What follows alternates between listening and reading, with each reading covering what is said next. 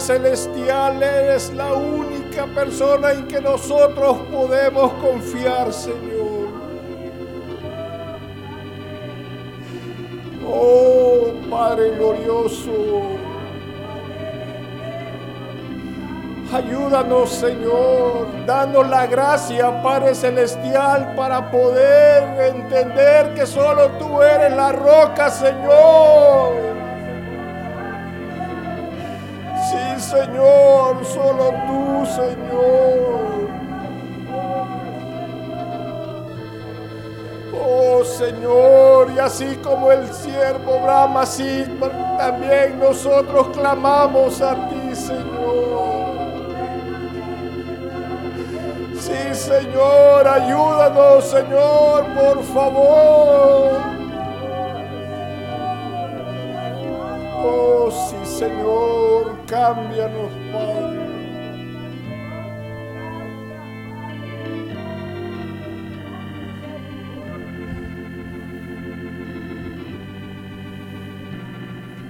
Señor, te ruego, Señor, en el nombre de tu Santo Hijo, que tu Santo Espíritu descienda esta noche, Señor y que toques el corazón de aquellos hermanos, Señor, que de alguna otra manera han endurecido el corazón, Señor. Háblanos, Señor, por favor. Y Señor, te pedimos que donde estén los demás hermanos ahí, tú los alcances, Señor. Y los bendigas y los curas, Señor. Cúbrelos, Señor. Cúbrelos. Y Señor, Señor, dales esa pasión por tu palabra, Señor, que la necesitamos en estos últimos días, Señor. Danos la gracia, Señor, por favor, para poder terminar, Señor, la carrera. Solo tú puedes, Señor. Amén. Pueden sentarse, hermano.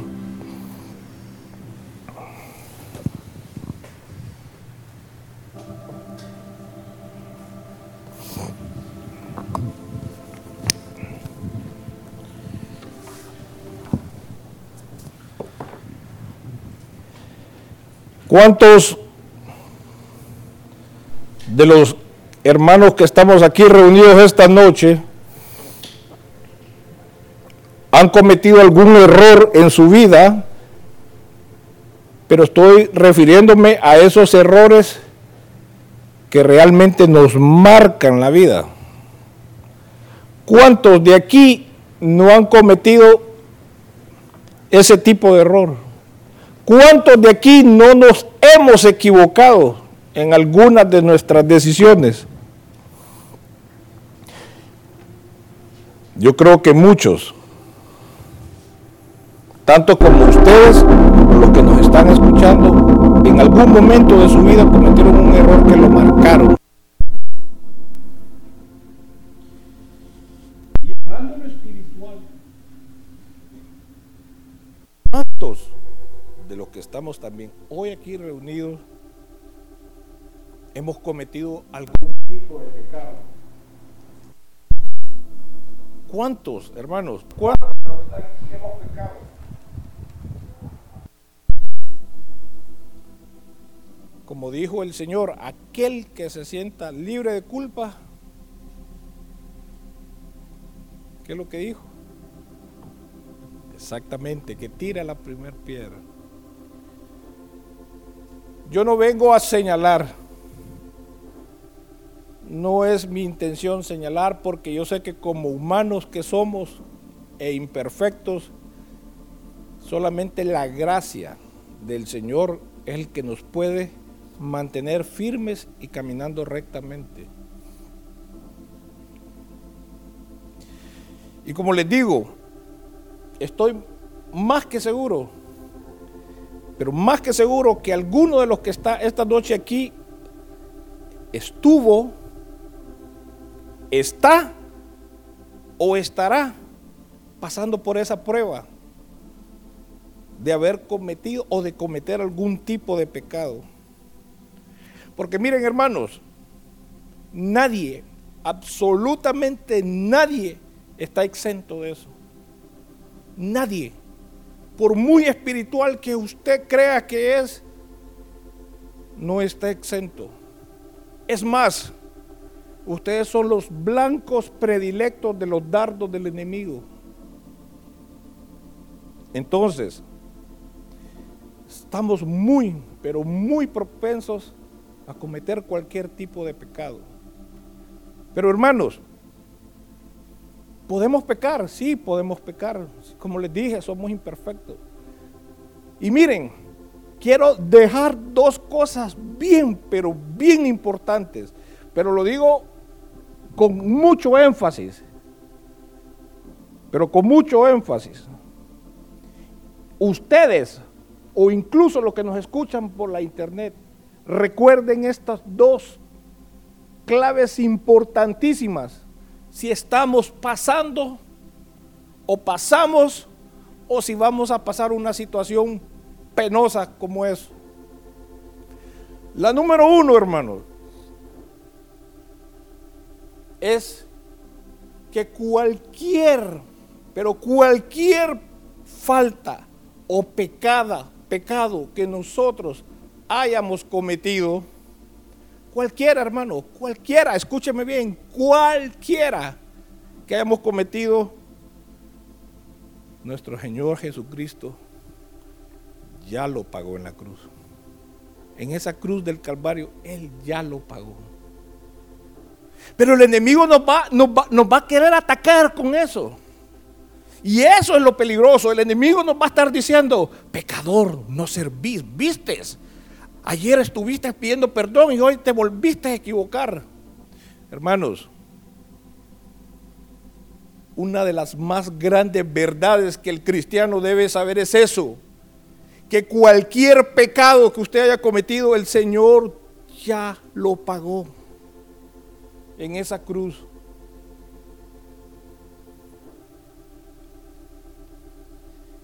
Pero eso sí, también la Biblia nos aclara que hay un solo pecado que el Señor no puede perdonar.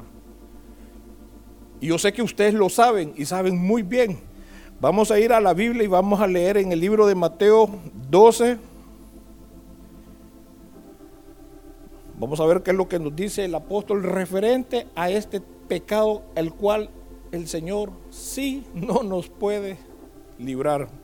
En Mateo 12, versículos 31 y 32, dice, por eso os digo, todo, todo pecado y blasfemia será perdonado a los hombres. ¿Escucharon? Todo, no dijo algunos, dice todo pecado y blasfemia será perdonado a los hombres. Pero, pero, la blasfemia contra el Espíritu no será perdonada. Y a cualquiera que diga una palabra contra el Hijo del Hombre se le perdonará. Pero al que hable contra el Espíritu Santo, no se le perdonará. Ni en este siglo, ni en el venidero. Por lo tanto, hermanos, yo creo que todos estamos bien claros que blasfemar contra el Espíritu Santo es el único pecado que el Señor no nos va a librar. Pero bien, y escuchamos, blasfemar contra el Espíritu Santo. Entonces, ¿qué es blasfemar? ¿Quién de los que está aquí me dice que es blasfemar? Porque nosotros somos muy buenos para leer la Biblia. Y leemos, no blasfemar contra el Espíritu Santo. Ok, hermano, explíqueme usted qué es blasfemar, por favor. ¿Qué es blasfemar? Para no, para no poder equivocarme. ¿Qué es blasfemar? ¿Alguien sabe el significado de la palabra blasfemar? Bueno, según el diccionario, el diccionario lengua eh, tradicional o, o el diccionario común y corriente, no entrando en la parte espiritual, dice que blasfemar son palabras o expresiones ofensivas o injuriosas contra otra persona. ¿Escucharon? Son expresiones, son palabras o expresiones ofensivas e injuriosas contra otra persona. Eso es blasfemar según el diccionario. Y según lo que nosotros hemos aprendido, que no está muy diferente a lo que acabamos de leer del significado, blasfemar es exactamente eso. Negar la existencia del poder de la sangre de Cristo Jesús. Es el negar la existencia del Espíritu de Dios. Eso es blasfemar. Entonces, mis estimados hermanos, el Señor puede perdonarnos porque Él conoce los débiles que somos. Dios en su gran misericordia, en su inmenso amor, mandó a su Hijo a esta tierra. Y yo siempre me he preguntado en lo personal, aparte de todo lo aparte de todo lo que se tenía que cumplir de la profecía por cual el Señor Jesucristo estuvo aquí, también Él vino a conocer cuáles son las tentaciones y situaciones y problemas que nosotros como seres humanos vivimos el día a día. Sí, hermanos, Él los conoció y Él nos entiende. Por eso todavía los brazos del Señor Jesús están abiertos esperando que usted llegue, se arrepienta y lo busque a Él. Porque todo, cualquier pecado es perdonado, excepto blasfemar o negar la existencia del Espíritu Santo de Dios. Ese es el primer requisito, hermanos, que estemos, o la primer, perdón, no requisito, sino la primera clave que les quería dar. Hermanos, no se dejen engañar. Cualquiera que haya cometido algún error, cualquiera, usted va a ser perdonado si usted se arrepiente y, se aparta. Pero más adelante nos vamos a ir, lo vamos a ir viendo. Pero el enemigo nos está atacando y nos dice mentira. Mentira. No te van a perdonar eso. ¿Cómo es posible que le sacaste 10 lempiras a tu mamá? Eso es un robo, ladrón. Eso. Y muchas personas, hermanos, muchas personas, la comparativa que hice atrás es una comparativa de un niño, pero muchas personas que ustedes ven afuera, solo ellos saben la tribulación que están viviendo. Y solamente ellos saben cómo dentro de su mente se están sintiendo la cosa más vil sobre la tierra, sin recordar algo que lo hemos aprendido muchas veces, que está escrito en la Biblia, que Él perdona cualquier pecado que usted cometió, hasta matar, hermano, hasta matar.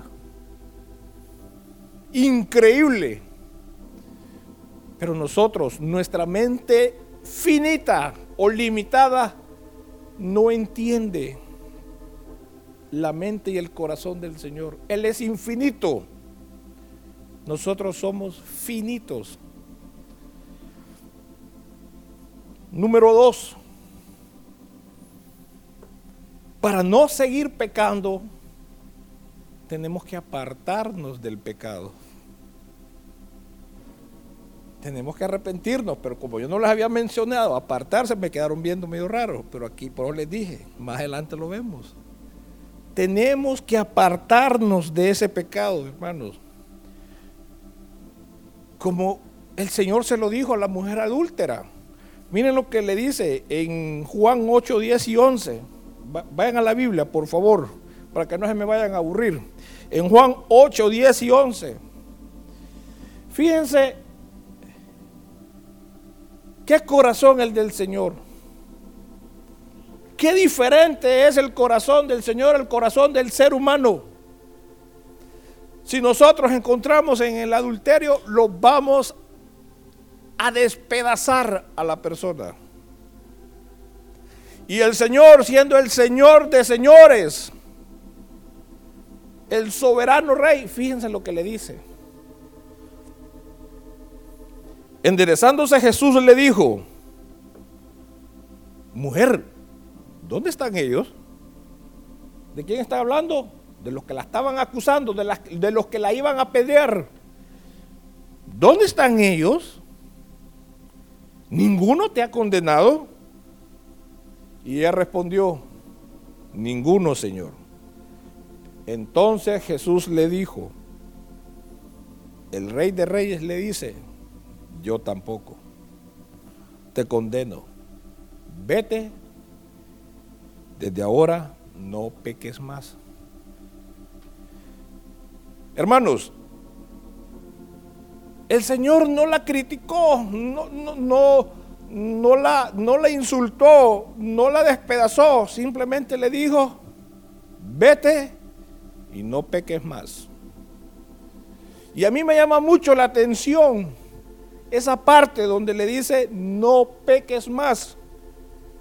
Porque no pecar más es un sinónimo o un parecido a no regresar atrás. No pecar más es no regresar atrás. Regresar atrás, hermanos, es volver a un punto donde estuvimos en un lugar y espacio determinado al mismo lugar. Eso es volver atrás. Regresar a un punto en un tiempo y espacio en el cual ya estuvimos. Eso es regresar atrás.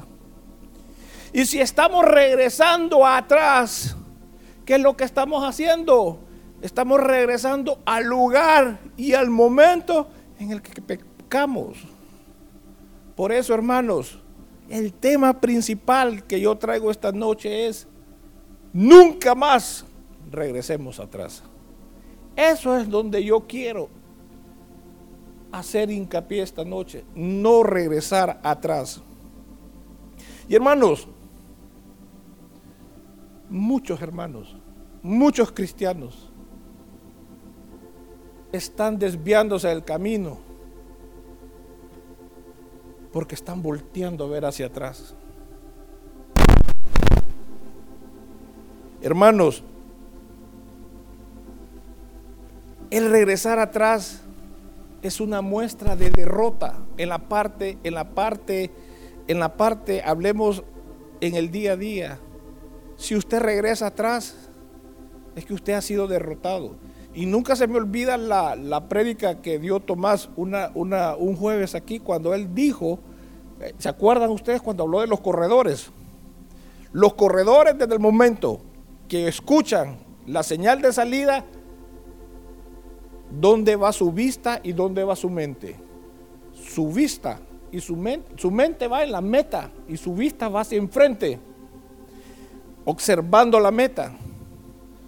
Y ustedes me recuerdo muy bien cuando Tommy ahí en eso habló de, alguien que ya iba llegando en su, en primer lugar, volteó a ver hacia, para ver dónde iban y perdió la carrera.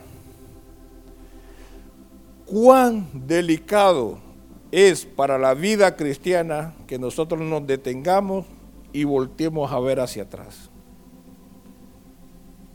Hermano, eso es tan importante. Hermanos, es sumamente importante. Fíjense bien. Por favor, vayan a Lucas. Vamos a leer el libro de Lucas 9:62. Y se van a dar cuenta ustedes cuán importante es que nosotros aprendamos a no detenernos y a voltear a ver hacia atrás. Dice Lucas el libro de Lucas 9:62.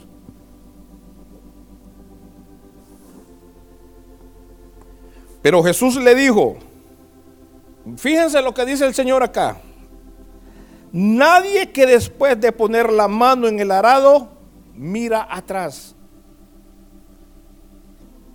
Es apto para el, perdón, dice, nadie que después de poner la mano en el arado mira atrás es apto para el reino de Dios. Nadie que voltee a ver hacia atrás es apto para el reino de Dios. ¿Cómo? Sí, hermanos. Cualquiera que lleva una carrera como la de nosotros, que nuestra meta es poder llegar y ser justificado juntamente con el Señor, voltear a ver para atrás no nos va a convertir en aptos para eso. Y fíjense bien, no nos confundamos, porque platicando con alguien yo le dije, porque no sé, hice el comentario de esto, ¿verdad? Le decía, mira, voltear a, uno que está tratando de caminar, se detiene y voltea a ver hacia atrás, eso no estás apto para el reino de Dios. Oíme, me dice, pero oíme, yo muchas veces, entonces yo no soy apto para el reino de Dios. ¿Sabes por qué? Me, porque yo muchas veces me recuerdo y miro hacia atrás y digo, pucha, cuánto ha mejorado mi vida espiritual. Antes ni siquiera levantaba las manos, ahora levanto las manos. ¿Cuánto he mejorado? Entonces, significa que no soy apto. No, hermano, no nos confundamos. Eso no es voltear a ver hacia atrás. Eso es auto analizarse en su desarrollo espiritual, ¿verdad? Mirar atrás, hermanos, sería como lo que le pasó a la mujer de Lot. Cuando volteó a ver hacia atrás y se convirtió en una estatua de sal. ¿Se recuerdan? Para los niños, una historia famosísima. Es más, vamos a recordarlo un poco para que veamos qué pasó con la esposa de Lot. Vámonos al libro de Génesis, por favor, en el capítulo 19, versículo del 12 al 17. Génesis 19, versículo del 12 al 17. Y dice, entonces los dos hombres dijeron a Lot, ¿a quién más tienes aquí? A tus yernos, a tus hijos a tus hijas, y quien quiera que tengas en la ciudad, sácalos de este lugar, porque vamos a destruir este lugar, pues su clamor ha llegado a ser tan grande delante del Señor, que el Señor nos ha enviado a destruirlo. Y salió Lot y habló a sus yernos que iban a casarse con sus hijas y dijo, levantaos, salid de este lugar porque el Señor destruirá la ciudad. Pero a su yerno les pareció que bromeaba. Pobrecito el anciano. Y al amanecer los ángeles apremiaban a Lot. Apúrate, Lot. Le estaban diciendo, eso es apremiar, lo, estaban, lo estaban apurando. A Lot diciendo, levántate, toma a tu mujer y a tus dos hijas que están aquí para que no sean destruidos en el castigo de la ciudad. Mas Lot estaba sumamente seguro de lo que hacía, como nosotros, ¿verdad? Mas Lot titubeaba, dice la Biblia. Entonces los dos hombres tomaron su mano. Imagínense usted, ángeles del Señor le están diciendo a Lot, vamos a destruir, apúrate, movete muchacho.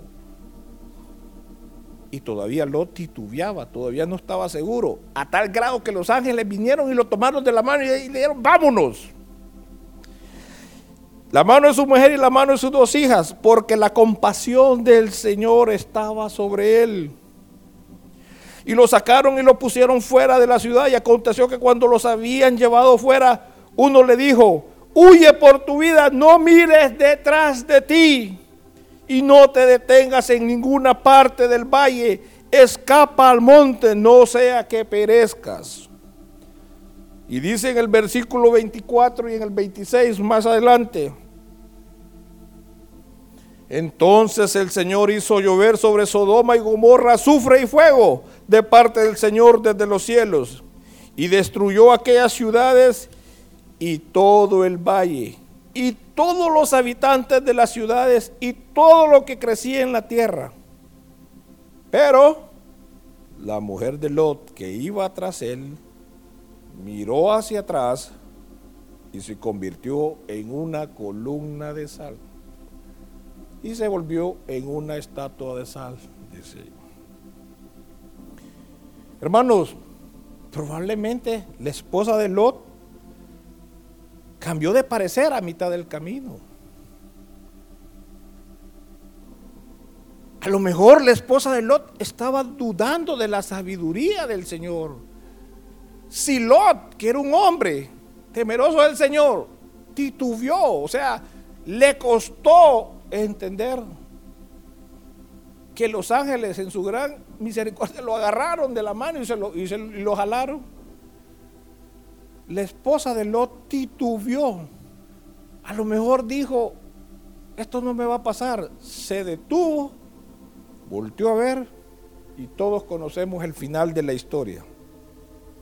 Y hermanos míos, como les digo, el detenernos en nuestra caminata y voltear a ver hacia atrás es muy peligroso para nuestro, para nuestro crecimiento. Es peligrosísimo, hermano.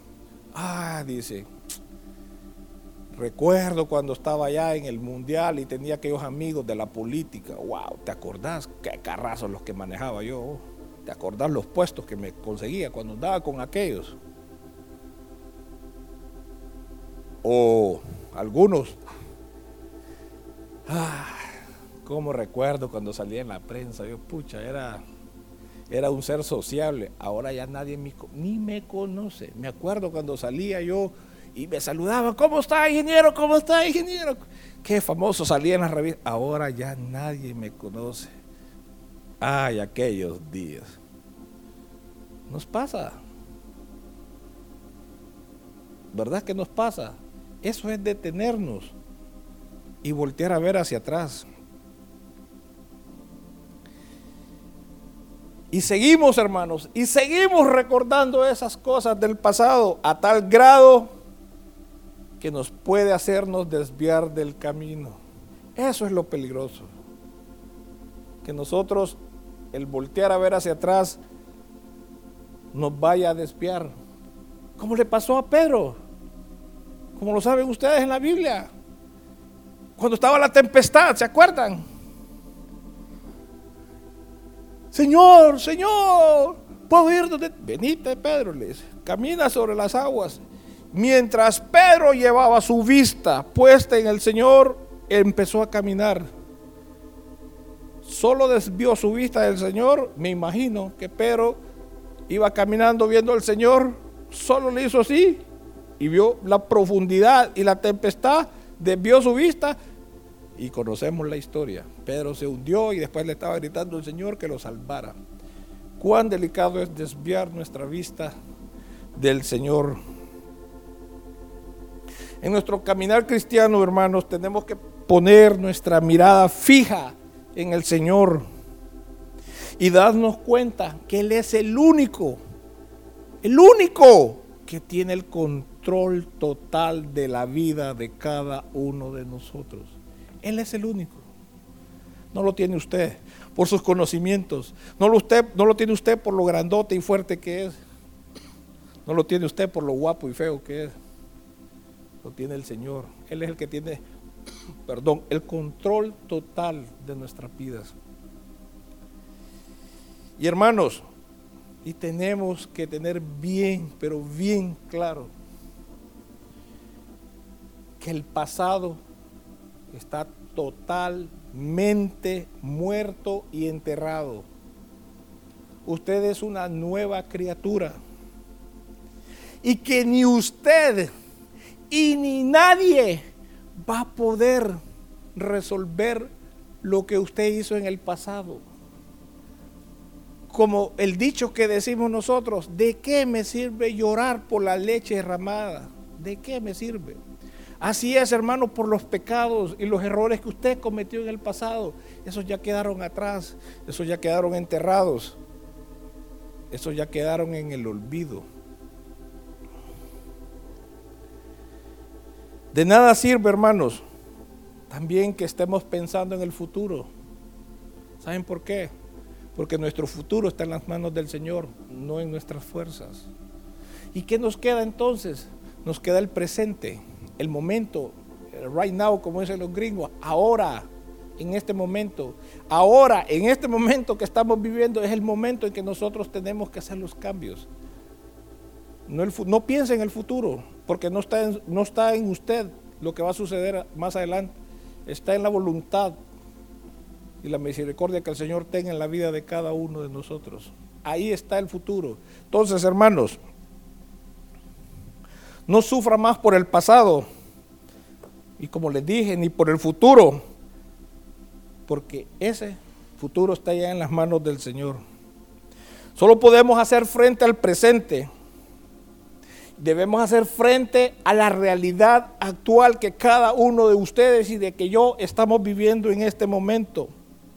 Y no nos queda más, hermanos, que clamarle y pedirle al Señor que ese futuro sea conforme al corazón del Señor. O sea, que nuestras acciones presentes puedan ser que hagan ese futuro conforme al corazón de Dios. Es ahorita. Olvídese del pecado que hizo ayer. Olvídese. Preocúpese ahorita de lo que usted está haciendo hoy. El mañana está en las manos de Él. Y recordar también, hermanos, día con día. Todos los cristianos deberíamos de aprender y de memorizarnos este texto bíblico. ¿Cuál es la función del verdadero cristiano? Miren lo que dice Gálatas 2.20. ¿Cuál es el actuar y sentir de un verdadero cristiano? Gálatas 2.20 dice, con Cristo he sido crucificado y ya no soy yo el que vive, sino que Cristo vive en mí. Y la vida que ahora vivo en la carne, la vivo por fe en el Hijo de Dios, el cual me amó y se entregó a sí mismo por mí. ¿Escucharon? Con Cristo he sido crucificado. Y ya no soy yo el que vive, sino Cristo vive en mí. El día martes, mi hijo Marlon compartió en la célula y dijo que lo que más tenemos que anhelar en estos días es buscar la santidad, porque nuestro Dios es un Dios santo.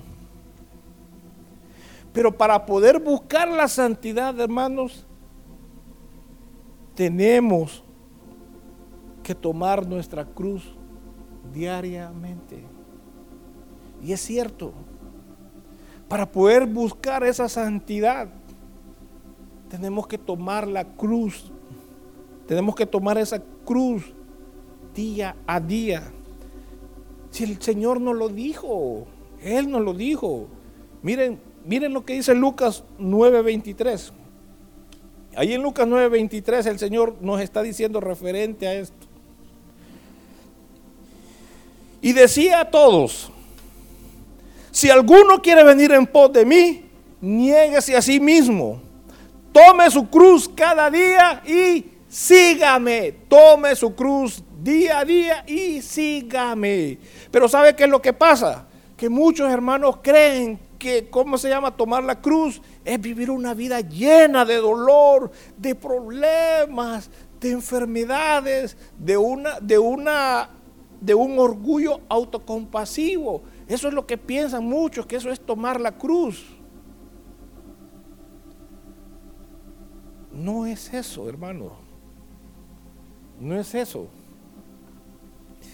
En el tiempo de la crucifixión, si ustedes no sabían, cuando el Señor iba camino al Gólgota, la gente no estaba pensando en cuán pesada era la cruz, o sea, la, madera con que el Señor iba, iba, iba cargando. La gente no estaba pensando en eso. ¿Saben en qué estaba pensando la gente cuando lo miraban con la cruz? Como lo miraban como un símbolo. La cruz en aquel entonces los romanos lo miraban como un símbolo de las muertes más humillantes y dolorosas que habían en ese momento. O sea que cuando la gente miraban a cualquiera cargando una cruz, decían, pobrecito, qué muerte la que le toca a este caballero. La gente no estaba pensando, uh, cuán pesada es la cruz, no, sino que pensaban en eso. Por eso, hermanos, el llevar la cruz significa llevar su propio mecanismo de ejecución mientras se enfrentaban al ridículo por el camino a la muerte. Por lo tanto, tomar la cruz y seguirlo es morir a nosotros mismos, es morir a nuestros deseos y seguirlo a Él. Eso es tomar la cruz. Es tomar la cruz que ahorita es la final de la Liga Nacional y usted es un gran aficionado al fútbol como lo soy yo. Y la carne va a decir, no hombre, si hoy va a predicar Marlon, no, mejor me quedo viendo la final. Y el partido está buenísimo. No, carne, lo siento. Hoy voy a ir a la iglesia porque hoy hay una palabra para mí. Eso es morirse a uno mismo. Decirle a la carne, lo siento, ya no, ya no, me, ya no dirigís tú mi vida, ahora la dirige el Señor, Cristo. Eso es morir. Entonces, hermanos, como les dije, podemos estarnos saliendo nosotros de las bendiciones si en nuestra caminata nos detenemos y volteamos hacia atrás. Pero mucho cuidado, mucho cuidado con lo que le con esto. No crea usted que solamente usted puede estarse saliendo del camino del Señor. Usted puede estar sacando a otra persona del camino de Dios. Usted puede estar haciendo que se detenga la otra persona y lo haga voltear a ver hacia atrás. Yo, hermano, sí, nosotros podemos hacer de que nuestro hermano se detenga en su caminata y hacerlo voltear a ver hacia atrás. ¿Cómo? ¿Cómo? Ah, ¿te acordás? En 1969, como llegaste a la casa todo tomado Ah, ¿te acordás? Pero amorcito, pero si vos me perdonaste. No, acordate cómo llegaste en 1969. Eras un pachanguero. Pucha, y aquella persona, 1969. Me fui bien atrás, ¿no? 1969. No, habíamos nacido, dice punto. Y, y empezamos, hermanos, a recordarles a esa persona del lugar donde el Señor nos ha sacado, del fango donde nos ha sacado. Hermanos, si el Señor es el Señor, es el Dios todopoderoso, y Él no se acuerda de los pecados que usted ya confesó y se apartó, ¿por qué va a venir usted a sacarle los errores que cometió su hermano y volvérselos a restregar. Si el Todopoderoso no lo hace, ¿quién es usted para hacerlo? Y sí, hermanos, el Señor, cuando nosotros nos arrepentimos de un pecado, el Señor lo tira al fondo de la mar y nunca más los trae a memoria. Es más, están borrados en el libro de la vida de cada uno de ustedes. Fíjense, fíjense lo que dice la Biblia en Miqueos 7, Miqueas 7, 18 y 19. Fíjense lo que dice la Biblia. ¿Qué Dios hay como tú que perdona la iniquidad y pasa por alto la rebeldía del remanente de su heredad? no persistirá en su ira para siempre, porque se complace en la misericordia. volverá a compadecerse de nosotros, hollará nuestras iniquidades. Sí, arrojarás a las profundidades del mar todos nuestros pecados. Así es, hermanos, el Señor tira al fondo del mar. Entonces, si el Señor tira al fondo del mar los pecados, ¿por qué nosotros tenemos que venir y recordarle a nuestros hermanos del lodo cenagoso en que nos ha sacado? ¿Por qué? Al contrario, más bien seamos como lo dice el apóstol Pablo en Gálatas 6, 1, 2. Miren lo que, lo que le dice, lo que aconseja el apóstol ahí a, a, los hermanos. Dice en Gálatas 6, 1, 2. Hermanos, aún si alguno es sorprendido en alguna falta, vosotros, vosotros que sois espirituales, usted que es bien espiritual, hermanito, restaurar, restaurarlo en un espíritu de mansedumbre, mirándote a ti mismo no sea que tú también seas tentado. Llevad los unos las cargas de los otros y cumplid así la ley de Cristo. Pero igual va, aquí somos así, eso es lo que yo, este texto yo creo que está un poco de más para nosotros. Porque aquí cuando un hermano peca, aquí nosotros, eh, los espirituales, venimos y, oramos por él. ¿Verdad? Que así, así como actuamos, ¿verdad? Ya te diste cuenta. ¿Viste lo que hizo Luis? ¡Qué barbaridad! ¿Ah? mira, yo no lo haría. No, no, no, no. Hermanos, así somos. Eso es lo que hacemos. Y ahora como están de moda los chats de WhatsApp, ¿verdad? Y hasta con figuras y con caritas y etcétera. Hermanos, si alguno es sorprendido en alguna falta, vosotros que sois espirituales, restaurarlo en un espíritu de mansedumbre. Aquí en la parte donde más, más peluda se pone, mirándote a ti mismo. No sea que tú también seas tentado. No señalemos. Yo señalo y mire cuántos me apuntan a mí.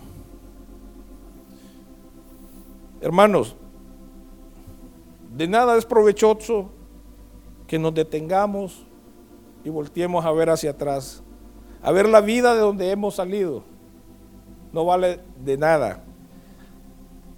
Recordemos, hermano, que el estar desenfocándonos del Señor, lo que nos va a traer es salirnos del camino, de su camino del cual estamos tratando de perseverar. Y como decía la Biblia en Lucas, que una vez que nos pongamos en el arado, no miremos hacia atrás porque si no, no vamos a ser aptos para el reino de Dios. Pecar, hermanos, o equivocarse, nadie está exento, nadie. Recordemos eso. Si lo hicimos, hermanos, levantémonos y olvidemos el pasado. Porque eso ya sucedió y no vamos a poder hacer nada por eso que hicimos ya. Entienda, por eso que usted hizo, ya no va a poder hacer nada. Eso ya se hizo. Solo nos queda detenernos, recapacitar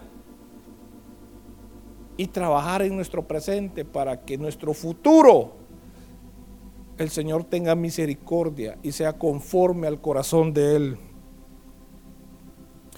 Recuerde esto, hermanos, que el futuro no depende de nosotros, sino del Señor que tu mente y tu corazón se llenen y se abastezcan de lo que Dios ha dicho que eres y hacia dónde debes ir. Confía, persevera, sigue adelante que Él cumplirá su propósito en ustedes, en mí. El Señor va a cumplir su propósito. Queda, queden hermanos claros que solo nos queda trabajar en nuestro presente. Y hermanos, definámonos qué somos. Si somos ovejas o somos cerdos, como dijo Marlon también el martes. La oveja aquella que se ensucia, sale del lodo, se sacude, se limpia y se va. Y el cerdo es aquel que regresa al lodo. Usted, hermano, decida qué es, o es oveja o es cerdo. Pónganse de pie, por favor.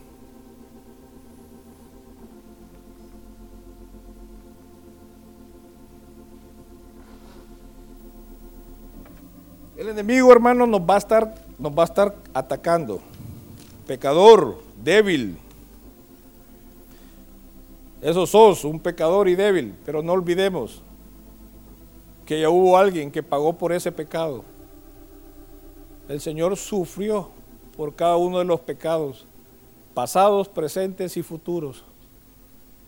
Por lo tanto, nuestra meta tiene que ser el Señor. No desviemos nuestra mirada.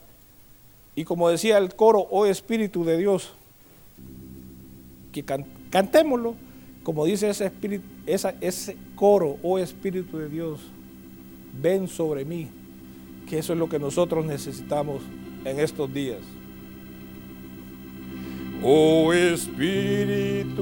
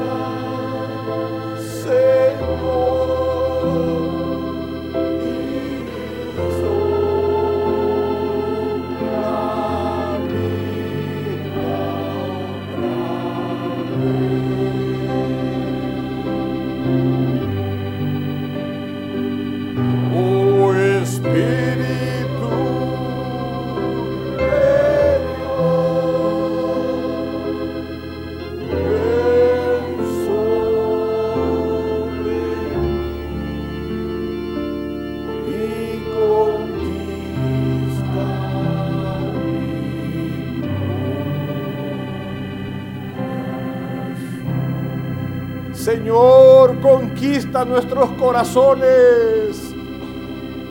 Oh Espíritu de Dios, sopla sobre la vida de cada uno de nosotros. Conquístanos, Señor. Conquístanos, Padre. Con nuestras fuerzas no lo podremos lograr, Señor. Solo tu gracia, Padre, y tu amor podrá, Señor, conquistarnos. Oh, sí, Señor, conquista nuestros corazones. Y Señor, que el futuro de cada uno sea conforme a tu corazón. Ayúdanos en este presente, Señor, a ser rectos. Que el pecado no nos domine, Señor.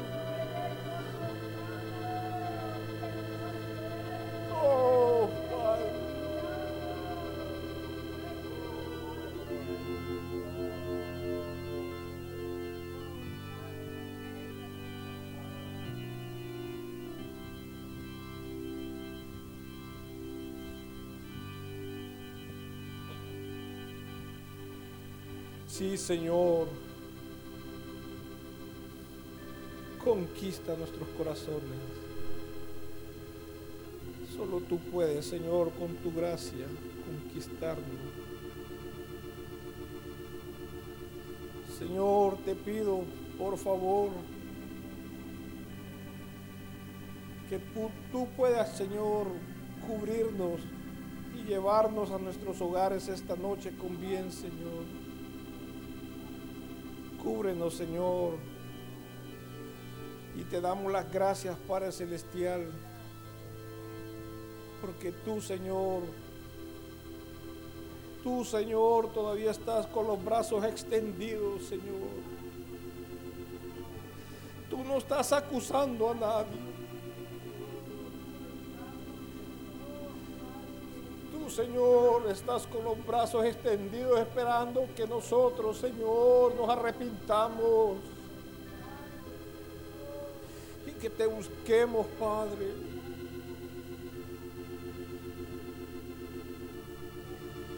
Por favor, Señor, danos esa gracia, Señor, para terminar.